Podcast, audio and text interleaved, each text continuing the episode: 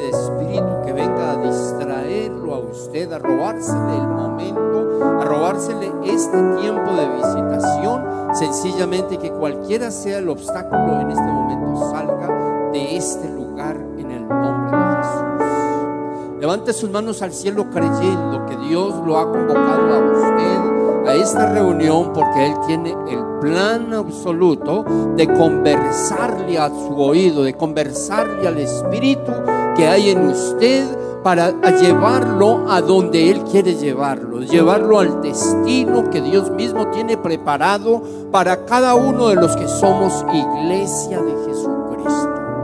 Usted que cree eso, usted levante su mano al cielo y dígale, Señor, yo no he, no he, venido a una reunión más, he venido a esta reunión porque tú has inquietado mi corazón para estar en este lugar. No estoy aquí porque sea domingo, por tradiciones, ni por nada de eso. Estoy aquí porque estoy seguro de que tú hablarás a mi corazón y me entregarás una palabra, una palabra de vida, una palabra refrescante, una palabra gloriosa, una palabra que activará todas, todas las áreas que hay en mi vida, oh Dios de los cielos.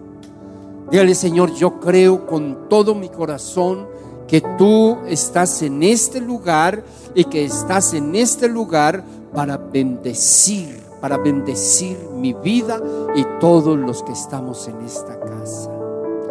Ahora digámosle, Señor, háblanos a través de tu santa palabra. Bendice nuestra vida de una manera especial, gloriosa y sobrenatural, Señor. Que la bendición tuya, Dios eterno, sea visible en este lugar a favor de cada uno de los que estamos acá. Dígalo, hoy lo creo en el nombre poderoso de Jesús de Nazaret.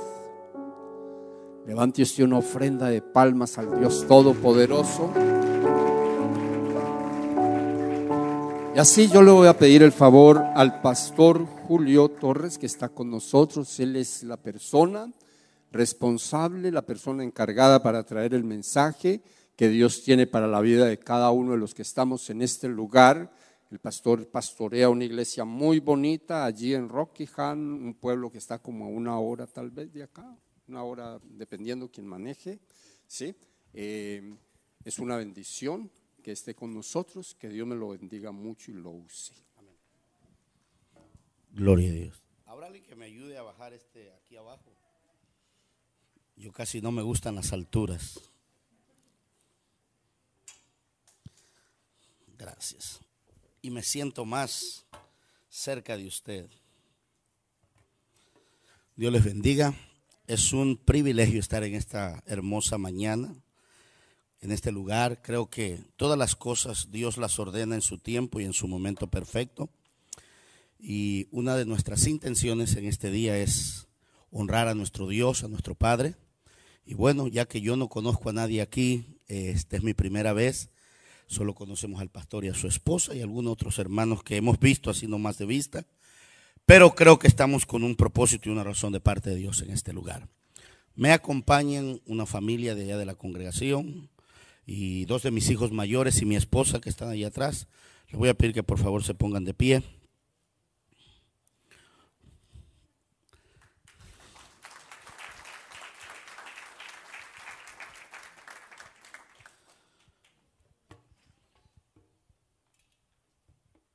Gloria a Dios. Vamos a, a, meditar en la palabra. Creo que ya el pastor me presentó. Mi nombre es Julio Torres. Lo importante no es mi nombre, lo importante es que podamos entregar el mensaje que el Padre tiene preparado para usted en esta hermosa tarde, o mañana, perdón. Así que vamos a entrar rápidamente. Si usted trajo Biblias electrónicas regulares de las que usted haya traído, vamos, decía un pastor, ya no se dice abra su Biblia en este tiempo, encienda su Biblia. Vamos a ir al libro de los Hebreos.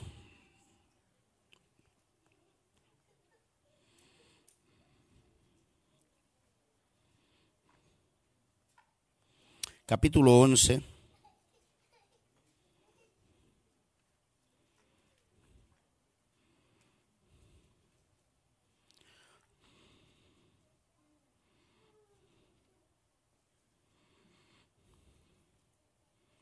Gloria a Dios.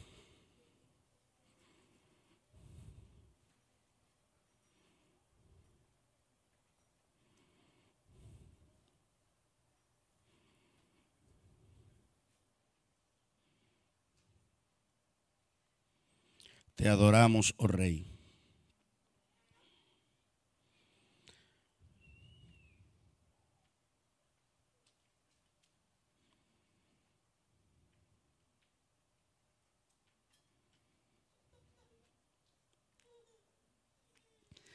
Van a disculpar un poquito porque la,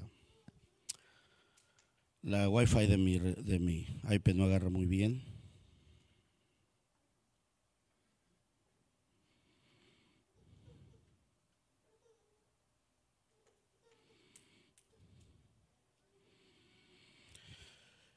Hebreos 11, versículo 21.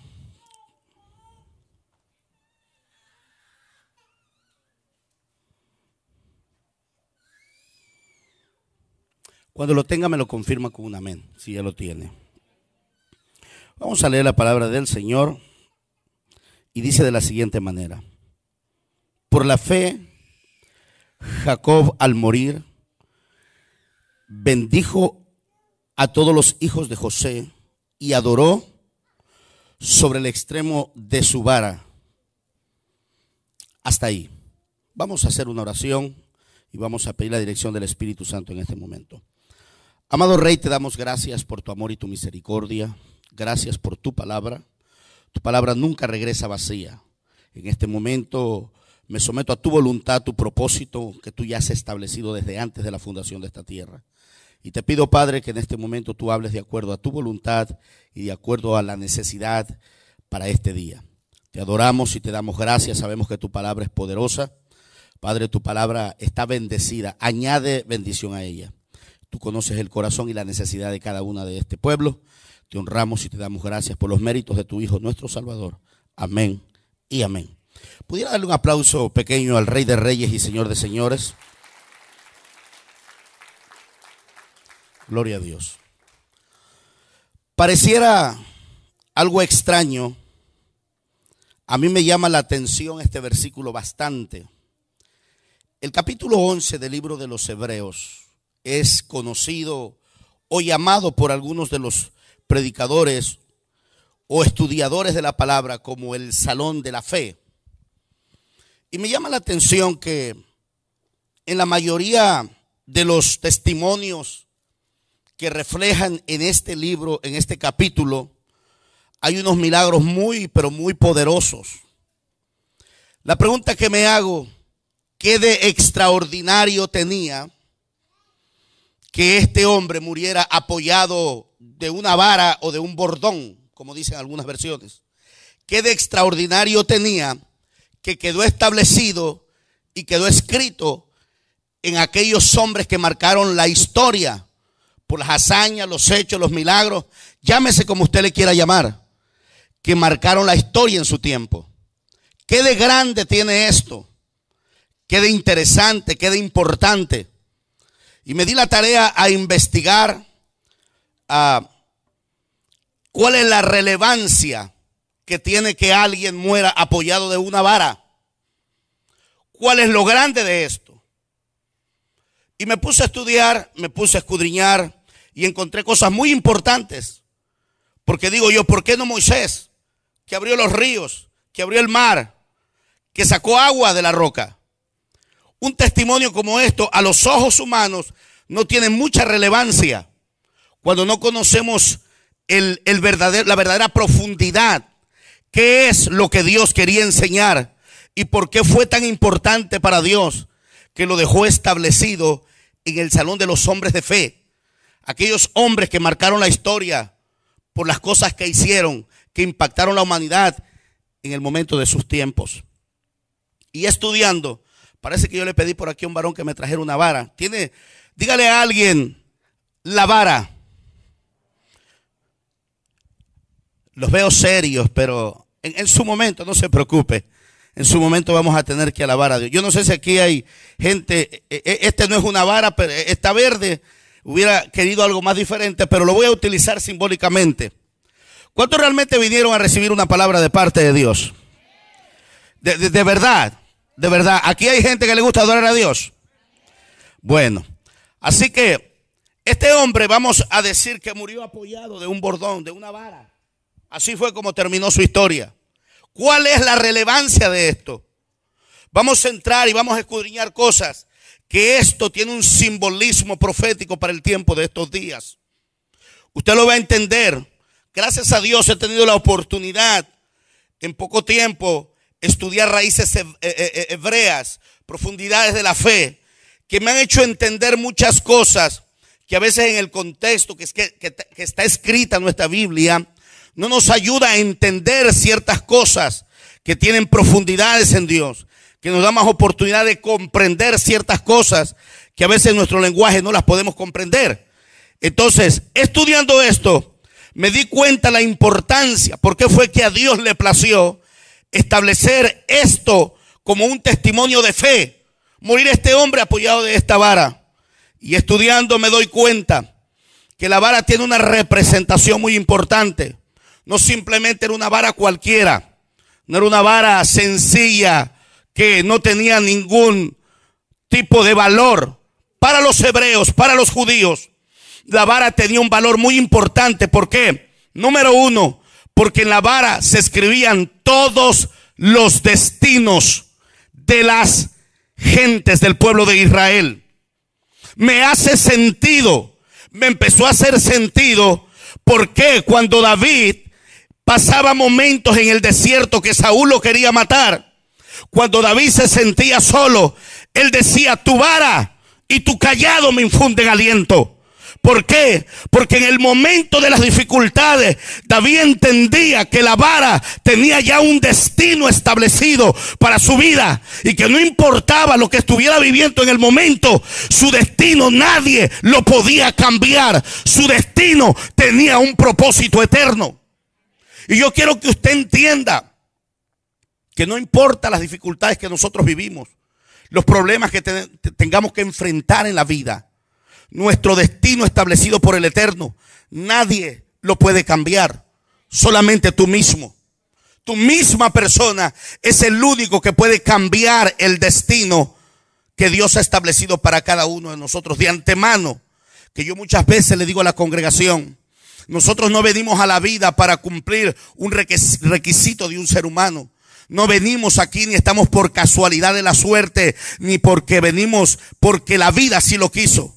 Cada alma que existe, que tiene existencia, antes de la eternidad, Dios ya había establecido que esa alma viniera a esta tierra a cumplir un propósito eterno de parte de Dios. Por eso en esta mañana te quiero decir a ti, yo no sé cómo tú estás, cómo tú veniste en esta mañana. Sé que la circunstancia en que nos ha tocado enfrentarnos, en que estamos viviendo, mucha de la gente ha sucumbido de la fe, se ha debilitado, sienten que no van a poder terminar la asignación que Dios ha determinado en su vida en esta mañana yo vengo a decirte que no importa lo que las circunstancias digan allá afuera, el reino a cual nosotros pertenecemos no tiene nada que ver con el reino de esta tierra. Nosotros no nos limitamos a las situaciones de este mundo. Nosotros fuimos sacados del reino de tiniebla para ser establecidos en el reino eterno de luz. Y estamos aquí para cumplir una asignación de parte del Rey eterno.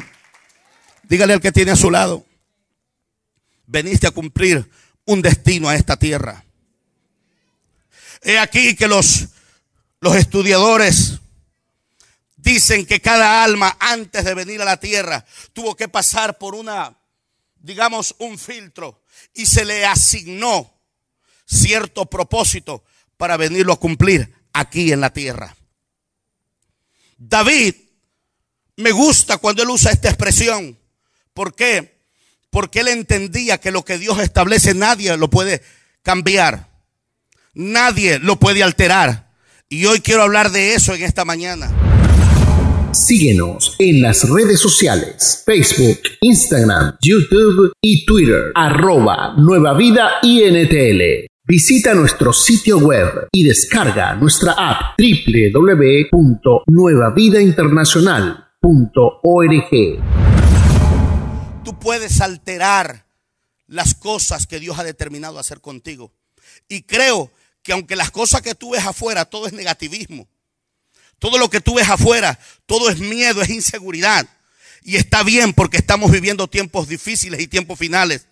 Pero el pueblo de Dios, los hijos de Dios, Fuimos llamados para hacer luz aquí en la tierra, no para someternos a las circunstancias que la vida eh, ofrece en este mundo. Nosotros fuimos creados como una respuesta para la problemática de esta tierra. Y si tú entiendes hoy la razón por qué estás establecido, por qué estás aquí, no fue porque alguien, como muchas veces dicen, yo lo gané, yo lo alcancé. No, desde antes de la creación del mundo, ya Dios tenía un propósito para ti en esta vida. Ya Dios había predestinado ya Dios había entendido que en algún momento de tu vida tú ibas a venir al conocimiento de la verdad para cumplir la asignación y el propósito que Dios estableció para ti. Por eso, diga conmigo, repito otra vez, la vara. La vara tiene algo muy importante de lo cual quiero desarrollar. Y hay historias en la Biblia, literalmente, que esto no era un simple palito para traerlo, para golpear literalmente las ovejas significaba algo. Los destinos, dicen algunos de los estudiosos bíblicos hebreos, que la vara de Aarón, la que reverdeció, estaban escritos todos los destinos. He aquí. Por eso es que muchas veces yo preguntaba, pero ¿cómo es que a veces el enemigo como que pareciera que tiene discernimiento de algunas cosas, que parece que se adelanta a las situaciones de nuestra vida. Pero uno de los, de los estudiosos rabinos dice que una de las cosas, de las funciones del adversario, porque a mí no me gusta darle mucha, mucha, mucho énfasis al enemigo, porque yo he entendido que el enemigo no puede hacer nada de lo que Dios no permita que haga en nuestras vidas. Porque a veces las iglesias le dan más gloria al diablo y le dan más atributo al diablo, que el diablo destruyó, que el diablo acá. No, señores, quiero decirles que al pueblo de Dios, Dios guarda a su pueblo. Satanás no toca al pueblo ni hace lo que quiere. ¿Por qué? Porque él está limitado. Yo sé que mucha gente le ha, eh, yo escucho en congregaciones a veces los cantos, las situaciones, pero déjeme decir, los hijos de Dios tenemos una protección de parte de Dios. No es tal cosa como que el diablo va a hacer lo que le da su regalada gana. Hay cosas en la vida que son permitidas por el Padre, ¿sabe por qué? Para alterar tu destino profético que Dios ha establecido en ti. Las situaciones difíciles no vienen para destruir, vienen para fortalecerte y para llevarte al destino. La mayoría de gente necesitamos situaciones y circunstancias de esa, de esa magnitud. ¿Para qué? Para poder cumplir con la asignación que el Eterno ha establecido en cada uno de nosotros. Mucha de la gente ha creído que el desierto es una situación para morir, pero el desierto es el medio de Dios para formarte y para hablar a tu corazón y revelar su propósito a ti, a tu vida. No sé si me estás entendiendo en esta hora. David gritó, tu vara y tu callado me infundirán aliento. He aquí que creo que la mayoría de ustedes saben que la mayoría de salmos que David cantó, que elevó al Creador, fueron escritos en el desierto, en los momentos de dificultad. Les digo a la congregación, a veces es difícil digerirlo cuando nos han, nos han metido ciertas mentalidades de la religión. Pero los momentos mejores de adorar a Dios son los momentos de la dificultad. Son los momentos de los conflictos. En los momentos de que yo más he, recibido de parte de Dios son los momentos difíciles. Porque las dificultades es el barco que te llevan al destino. Nadie puede llegar a un nivel donde Dios te quiere llevar si primero no pasas por el proceso del desierto. David dijo, tu vara y tu callado me infundirán aliento. He aquí que hay otra historia que me llama la atención, que es importante, hablando de la vara también. Recuerdo que en un momento el pueblo de Dios se encuentra esclavizado por 430 años. Una promesa que Dios le dio a Abraham desde antes que, que Moisés naciera, que iba a libertar al pueblo. En este momento el pueblo está esclavo. Dios manda el libertador. Cuando llega el libertador y el pueblo sale, después de todo lo que sucede, usted sabe las plagas que sucedieron y el pueblo es libre. En el momento de que el faraón persigue al pueblo y están entre el mar, tienen como un obstáculo que no pueden, a los ojos humanos, que no pueden superar o que no pueden enfrentar. ¿Qué es lo que hace Moisés? Moisés se tira a sus rodillas o empieza a clamar a Dios. ¿Cuál es la respuesta de Dios? ¿Por qué clamas a mí en este momento? Te quiero decir en esta hora, hay momentos de verdad donde debemos de orar, porque la oración siempre debe de ser la razón primordial para poder sustentarnos dentro de la obra de nuestro Dios. Yo soy de los que creo que una persona sin vida de oración es una persona que vive una vida ficticia, falaz en el camino de Dios. Yo soy de los que creo que la oración sí muchas veces te catapulta, te, te transiciona a otros niveles. Yo soy de las personas que creo que sin oración la gente vive solamente vidas sin sentido y sin propósito. Pero en este momento Moisés se arrodilla y Dios le dice, ahora no es el momento de orar. ¿Por qué clamas a ti? Y le hace una pregunta, ¿qué tienes en tu mano? Dile al que tienes a tu lado, ¿qué tienes en tu mano? ¿Qué es lo que tienes en tu mano? Una vara.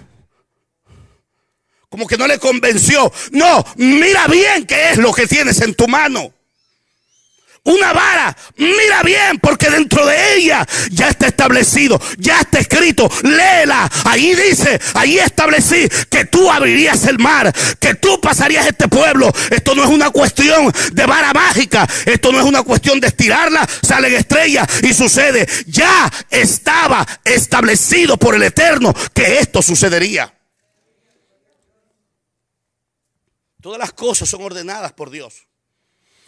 En Dios no hay casualidades. En Dios no hay tal cosa. Dios establece tu destino. Por eso hoy creo que una de las razones que Dios haya determinado que yo esté aquí es porque Dios le quiere alterar la vida a gente que están estancadas. Gente que las circunstancias han estancado, gente con llamado, gente con ministerio, gente con dones, adoradores que están estancados, pero Dios quiere alterar tu vida. No sé si me estás entendiendo en esta hora. Cuando Moisés levanta la vara, simplemente está declarando lo que ya Dios había establecido desde antes de la fundación de esta tierra. Las cosas no suceden por suceder. Cada persona que tiene existencia en esta vida, ya dentro de esa vida, dentro de esa alma, Dios estableció un paquete de las cosas que tú vas a llevar a cabo aquí en la tierra. Muchas de las cosas que gente no ve, que gente no experimenta, es por qué? Porque se confiaron o se durmieron espiritualmente.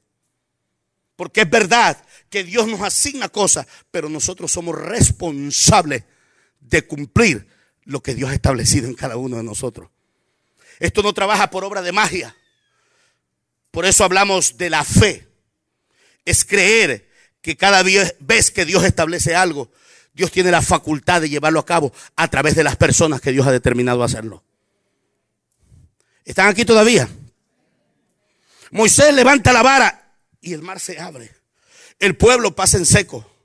No pasa mucho tiempo cuando el pueblo está ya del otro lado del mar. Ven morir a todos los egipcios. Ven la hazaña, el milagro que Dios hace frente a sus ojos pero más adelante el pueblo tiene sed.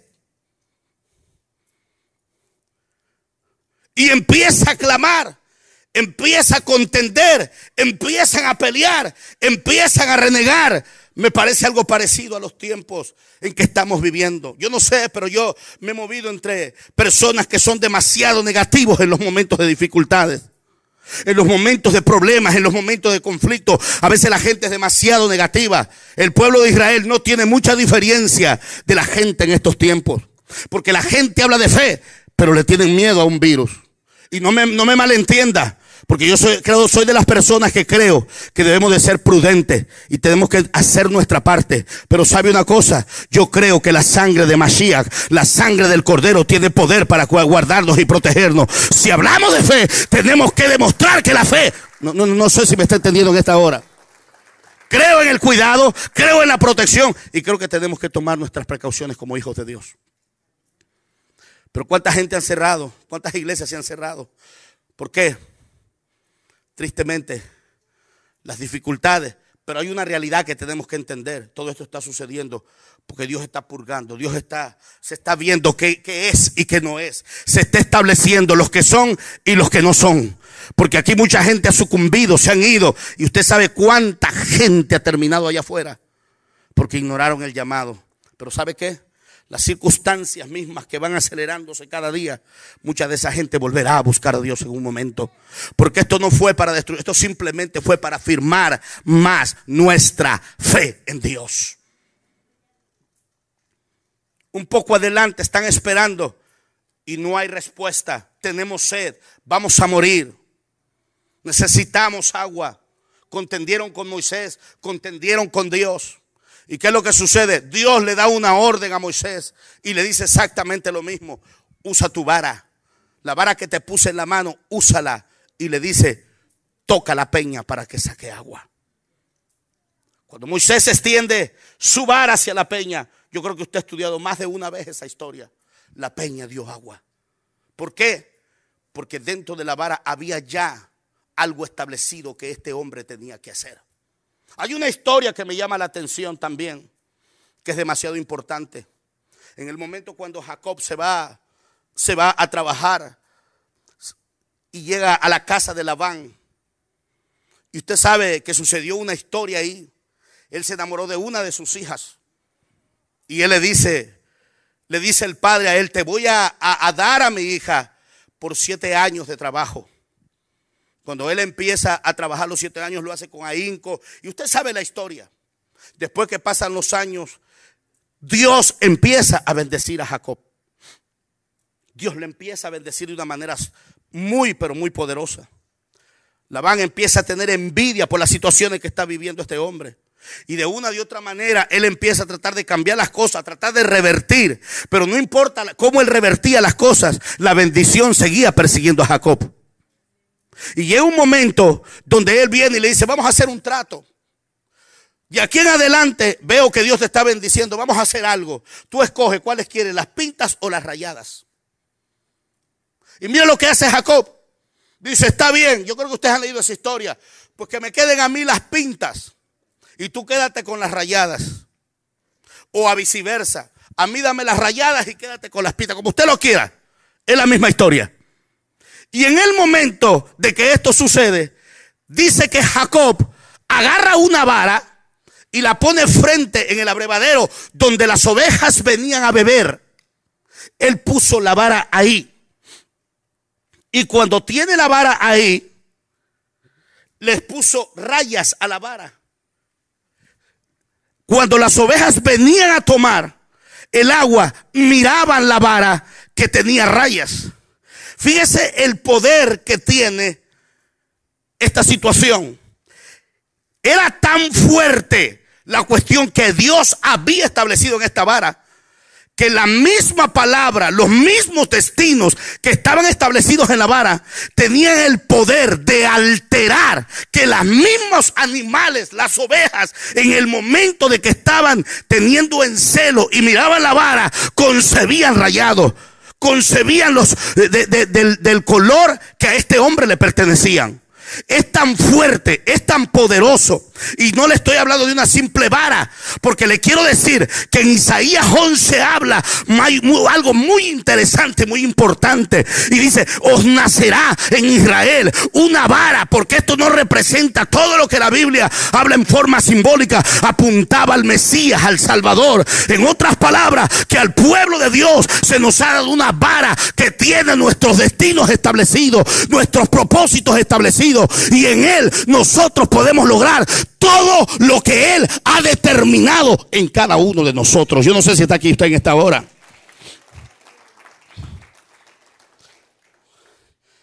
Dice Labán, bueno, vamos a cambiar. Todas las veces que él tuvo que cambiar, siempre el favor de Dios estaba con Jacob. ¿Por qué? Diga conmigo, era un destino establecido por Dios. Los destinos no se pueden cambiar. Y aquí hay gente que necesita alterar. No podemos estar estancados, detenidos. Sabemos, la mayoría de gente sabe, la mayoría de los cristianos saben que estamos viviendo tiempos difíciles. La mayoría de las diferentes religiones, llámense judíos, llámense cristianos, llámense los que sean, la mayoría están alerta que su Mesías viene en cualquier momento. Nosotros debemos de estar alerta. Y sabe que lo más importante, nosotros entendemos algo. La salvación es un regalo que yo no tuve que hacer nada. Pero el cumplir con mi asignación es mi responsabilidad. Y aquel día, cuando yo llegue a la presencia de Dios, yo tendré que dar cuenta. Yo no podré culpar ni al pastor, ni a la iglesia, ni a nadie de no haber cumplido con el propósito y la asignación que Dios estableció en mí. Cuando yo, antes de pastorear, yo me congregué en una iglesia donde nuestro pastor, tristemente en este momento, nuestro pastor, el que era nuestro pastor en ese tiempo, él, ya está descarriado. Él ya no está pastoreando en este momento. Él salió de esta nación, se fue a México y en este momento él está descarriado. Pero en el tiempo que nosotros nos estuvimos congregando ahí, quiero decirle algo. Te informamos lo que viene próximamente. Conéctate con nuestra programación de eventos. Servicio de jóvenes. Último viernes del mes, 7.30 pm. Nueva Vida en Familia con los pastores Alex y Paola Montoya. Miércoles a las 7.30 pm. iKids Virtual. Sábados 9 am para todos los niños. Grupos de conexión virtual. GDC. Únete a uno de nuestros grupos. Todas estas actividades en horario de Charlotte, Estados Unidos.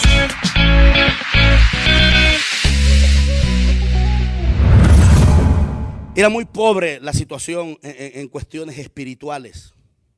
Pero a mí, en lo personal, no me detuvo nada. La gente no le gustaba orar. Nosotros salimos, yo originalmente con mi esposa nacimos en una iglesia bautista. De la iglesia bautista, el mismo Espíritu de Dios nos traspasó de esa iglesia a la iglesia de Dios. La situación espiritual dentro de la iglesia bautista era una situación un poco caótica también. Cuando nosotros nos pasamos allá, vivimos la misma historia, pero a mí eso no me limitó, porque yo sabía, entendía que tenía una responsabilidad delante de Dios. La gente, yo decía ayer en el, en el, servicio, la gente le han querido dejar la carga a los ministros, pero la responsabilidad de cumplir tu diseño, tu asignación, tu propósito reposa sobre ti, no sobre nadie más. Es verdad que necesitamos mentores, gente que nos direccione. Eso es correcto. Pero la responsabilidad de llegar a donde Dios quiere que yo vaya es mía. Cuando yo estaba en la iglesia, es verdad, a la gente no le gustaba orar, no le gustaba ayunar. Yo llegué con esa loquera, invitaba a la gente, ese anhelo, deseo por tener experiencias reales con Dios. Porque si hay algo que tenemos que ser honestos, hay mucha ciencia ficción dentro de las congregaciones. Hay mucha falacia ah, ah, ah, como media camuflajeada en presencia. Y por eso es que nosotros vemos que líderes que en algún momento estuvieron en altares, al rato están dando un mal testimonio allá afuera. Por eso es que estamos viendo que pastores que un día acabaron con señales y milagros, cayeron en adulterio, se apartaron del camino, porque hay muchos antifaces. Necesitamos vivir una vida realmente cimentada, con sentido y con propósito de Dios en la vida. Yo soy de los que creo, usted no tiene que compartir lo que yo le estoy diciendo, pero yo soy, esta es mi perspectiva como ministro, como hijo de Dios. Aunque ellos no oraban, yo sí oraba. Aunque ellos no velaban mientras el pastor dormía, yo estaba velando. Ellos no les gustaba ayunar mientras ellos estaban en los restaurantes, yo estaba en un cuarto encerrado. Porque Dios, perdóneme, pero le voy a decir, Dios no se le revela a gente que vive vida simplemente llamado cristiano sin tener un fundamento real en Dios. Es verdad que hay destinos, es verdad que hay propósitos establecidos, pero tú eres el responsable. Es sobre ti reposa la carga de que lo que tú no logres en la vida no fue culpa del ministro, no fue culpa de los líderes, fue tu responsabilidad. Y yo creo, usted no tiene que estar de acuerdo. Hoy más que nunca la iglesia tenemos que buscar a Dios o es una mala expresión. Hoy más que nunca tenemos que tener comunión con Dios en oración. Yo ayer prediqué algo que, e, e, eso fue tan hermoso, la presencia de Dios. Porque la mayoría de gente se han hecho exégesis o se han hecho investigaciones, la palabra más correcta, se han hecho investigaciones. Y la tasa de porcentaje que, de la gente que ora dentro de las iglesias, usted no se imagina cómo es. Porque hoy queremos vivir a base solamente de lo que yo diga o yo crea. Señores, esto va más allá de lo que yo pueda decir. Porque yo puedo decir mucho, pero lo que yo diga no tiene el mismo peso de lo que el Eterno ha establecido en mí. No sé si usted me está entendiendo en esta hora. Entonces, yo creo que si yo voy a establecer o decir algo, lo tengo que acompañar con una vida íntegra de búsqueda continua de la presencia de Dios. El tiempo que estamos viviendo no podemos ser igual al mundo. Tenemos que marcar la diferencia. Tenemos que ser diferentes. Y tenemos que ser la respuesta. ¿Sabe qué? Muchas de las congregaciones se cerraron cuando debiésemos en este periodo estar allá afuera, siendo la luz que fuimos enviados a ser. I'm sorry que usted me mire raro, pero la mayoría de cristianos encuevados como las iguanas, escondidos por un triste virus. Pero la gente llena de Dios y del Espíritu Santo que conoce su destino. Le voy a decir algo más, espérame, déjeme, déjeme, y como que ya estoy empezando a sentir ganas de predicar. Eh, como que ya me estoy sintiendo en confianza aquí. ¿Sabe algo? Hace años hubo un problema como este, pero fue peor. Si usted recuerda eso de la plaga negra que, eh, que, que pasó hace años, si usted investiga, investigue de eso. Un hombre se atrevió, lo criticaron, lo señalaron, le, dijeron a este extremista y todo lo que usted quiera.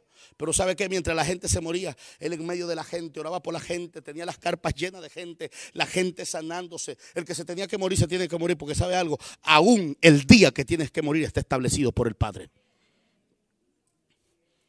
Y usted no sabe las multitudes de gente que recibieron su milagro en, esa carpa mientras los demás cristianos lo juzgaban y lo criticaban porque no respetaba los parámetros que el, que el gobierno, que la gente establecía. Y está bien, yo vuelvo y repito, nosotros respetamos esas cosas. Pero en el momento que nosotros tenemos que brillar, vamos a tener que brillar. Si por en medio de eso depende mi vida, no importa, alguien más ya la entregó por mí. ¿Qué más da? Porque yo sé que esto suena raro, pero nosotros no venimos aquí, señores, a vivir una vida en lechos, venimos a cumplir una asignación de parte de Dios. Yo, no sé si me está entendiendo. O sea, nosotros venimos a cumplir una asignación. Si tú vas a ser un evangelista, un pastor, un empresario, lo que tú vayas a hacer, tú viniste a cumplir una asignación a la tierra y eso es lo que te debe de preocupar. Y hoy en día necesitamos activar y necesitamos acelerar los propósitos que están estancados en la tierra. Porque las situaciones que estamos viviendo a mucha gente la tiene parapléjico. Y escúchenme, porque yo he estado orando todos estos días y esta madrugada mientras estaba, mientras yo estaba orando, miré, todavía estoy buscando. Miré en la mañana cuando me levanté a orar, miré una silla de ruedas en medio aquí miré una silla de ruedas y una mujer sentada. Pero ¿sabe qué es lo chistoso? Que la mujer no estaba en la silla, la mujer estaba en una banca. Estaba en una silla. ¿Sí? Y es obvio que cuando una persona está en silla de ruedas, tiene que estar en la silla. Y ya me están viendo más raro todavía. Pastor, de día agarró ese loco que vino a predicar. Yo no vine a satisfacer sus expectaciones. Yo vine a cumplir con un propósito que el Eterno me mandó a cumplir hoy. No importa que no vuelva a regresar nunca, yo cumplo con lo que se me mandó a hacer. Aunque usted yo no le caiga bien, ¿sabe? Yo tengo un propósito y a quien debo de honrar es al que me llamó. Quiero que entienda y quede claro eso. Que quede claro, porque hoy la gente le se congracia y está bien. Pero quiero que entienda, aquí hay gente que tiene que levantarse. Usted Dios no lo mandó para estar toda la vida sentado en una silla para vivir una vida espiritual parapléjica, usted tiene que levantarse y cumplir con la asignación que Dios le mandó a cumplir aquí en la tierra. Aunque todo se interponga, aunque haya obstáculos, aunque haya dificultades, el Rey de Reyes y Señor de Señores, el Todopoderoso, el que está sentado en el trono, tiene todavía el poder para ir por encima de cualquier circunstancia adversa de la vida. Dile al que tienes a tu lado, la vara. Hay muchas historias donde esto se utilizó. ¿Por qué? Porque en ella estaban establecidos los destinos. Mire lo que dice, si usted trajo Biblia, mire lo que dice Isaías 11. Ya estoy terminando.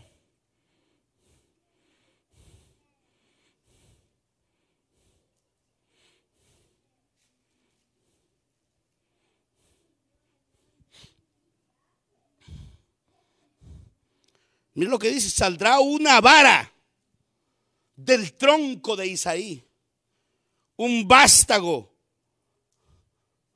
de sus raíces. Y no es cualquier vara, ¿eh? No es cualquier vara. Mire lo que dice. Y reposará sobre él el ruaj del eterno, el espíritu de Dios. Ruaj de sabiduría. Espíritu de inteligencia, ruaj de inteligencia.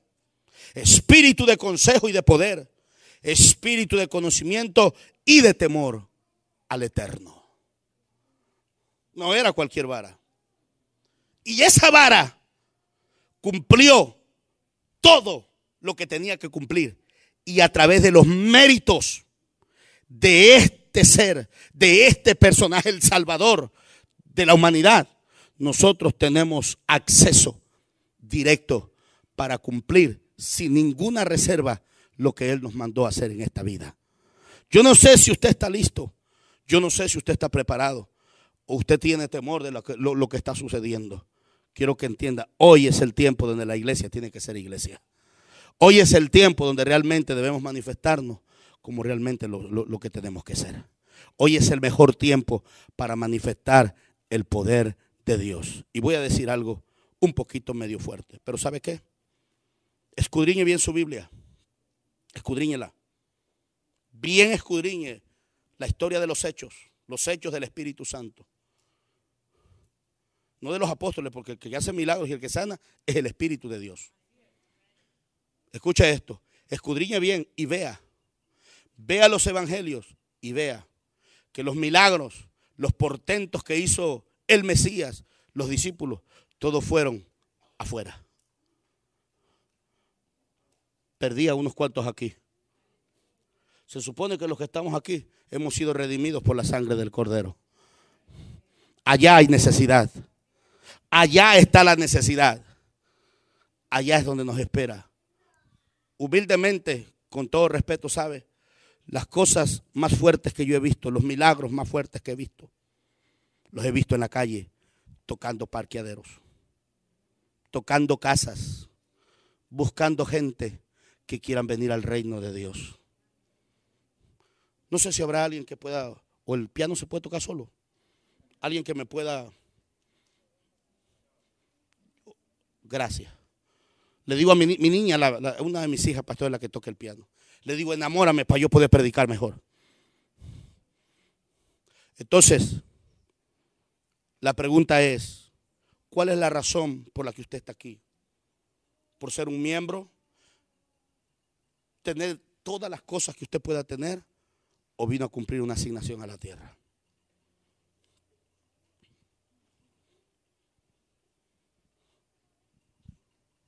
¿Cuál es la razón de estar aquí?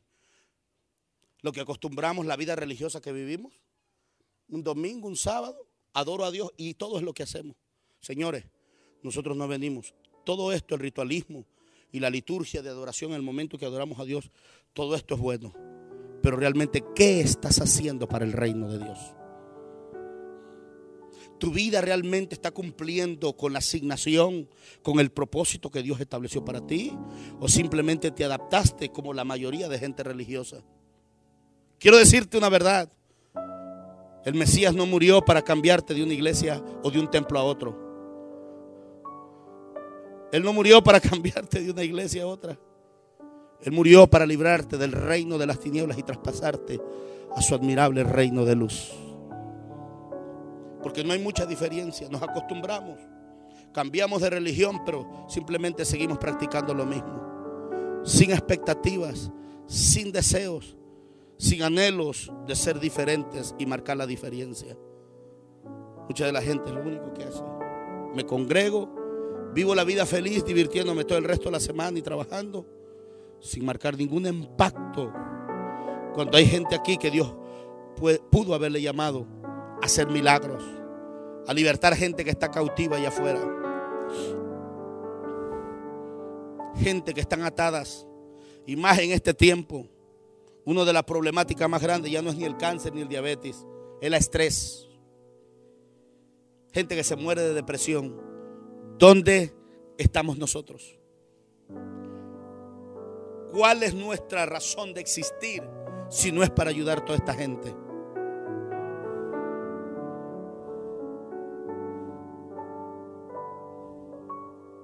Tu destino ya fue establecido. Cuando Mesías murió, él representa. En Él, en el principio Él representaba esta vara. Todo era sombra. Pero Él vino a cumplir la realidad de todo lo que era sombra en algún momento. Y a través de Él, todos nosotros venimos a cumplir un propósito y una asignación en la tierra. So que en este momento yo llamo a tu conciencia, a tu corazón. ¿Qué estás haciendo para Dios? ¿Qué has logrado es verdad, a veces nos, jactamos de los logros financieros y de todas las situaciones que logramos en la vida, que todo eso está muy bien. Gloria a Dios por eso. Pero ¿qué has logrado en Dios? Síguenos en las redes sociales, Facebook, Instagram, YouTube y Twitter, arroba Nueva Vida INTL. Visita nuestro sitio web y descarga nuestra app www.nuevavidainternacional org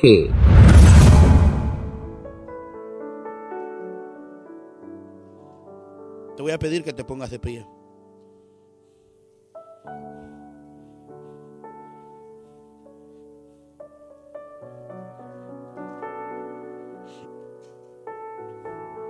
Tenemos que salir de la vida conformista,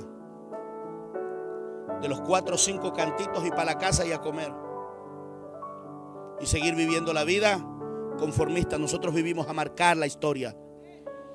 Venimos a hacer la diferencia. Y si tú no entiendes eso, seguirás viviendo una vida estancada. Hoy, si tú entiendes el mensaje, Dios quiere activar y acelerar tu destino. ¿Sabe algo? Yo digo mucho esto. Nuestro enemigo en este tiempo, nuestro peor enemigo es el tiempo. El tiempo corre y nadie lo puede detener. Y lo que no lograste hoy es casi imposible que tú puedas regresar el tiempo para hacerlo. Cada día tienes que aprovecharlo porque cada día cuenta en el tiempo que estamos viviendo. Necesitamos acelerar nuestra vida. Necesitamos entender que no venimos simplemente a ser parte de un club o de una iglesia, que somos la respuesta que somos el cuerpo de Cristo aquí en la tierra y que venimos a cumplir una asignación de parte de Dios. No sé si haya alguien. Yo me gustaría orar por alguna persona. Si hay aquí alguna persona que no sea que no sea cristiano, que no conoce al Señor, me gustaría orar por él. Pero si todos son cristianos, me gustaría orar por alguna persona que diga, pastor, yo, sabe, yo estoy un poco estancado Necesito que mi vida sea activada, sea acelerada en el nivel que yo debiese de estar. Yo necesito que mi vida sea empujada al destino profético de Dios. Hoy toma tu vara, que ya tu destino está establecido. Padre, yo te doy muchas gracias en esta hora. Te exalto, te glorifico, te doy honra. Tu palabra nunca regresa vacía. Tu palabra hace a lo que tú le envías. Padre, yo he expresado el consejo que creo firmemente que tú pusiste en mi corazón a expresar en esta mañana. Señor, el trabajo de convencer el corazón o la mente de los humanos no es mío. Eso le corresponde al Ruach del Eterno, el Espíritu de Dios.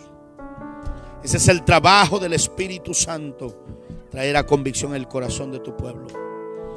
En esta tarde el consejo ha sido entregado. Quien realmente lo tomará, tú escudriñas el corazón, tú escudriñas las mentes. Este es un tiempo donde tu pueblo tiene que levantarse y brillar. Levantarse y cumplir con el propósito, con la asignación que tú le has marcado. Nosotros no podemos seguir viviendo, oh Dios, vidas de fantasías. Tenemos que vivir vidas establecidas en tu palabra y en tu propósito. Gracias, eterno Rey, porque tú eres bueno y para siempre es tu misericordia. Te adoramos y te damos gracias por los méritos de tu Hijo, nuestro Salvador. Que tu nombre sea glorificado, exaltado. Gracias, Rey. Recibe gloria recibe honra y recibe adoración. Por los méritos de tu Hijo te damos gracias. Y si usted quiere darle un aplauso al Rey, déselo en esta hora. Aleluya. Pastor. Ministerio Nueva Vida Internacional presentó el podcast Nueva Vida Contigo. Visita nuestra página www.nuevavidainternacional.org.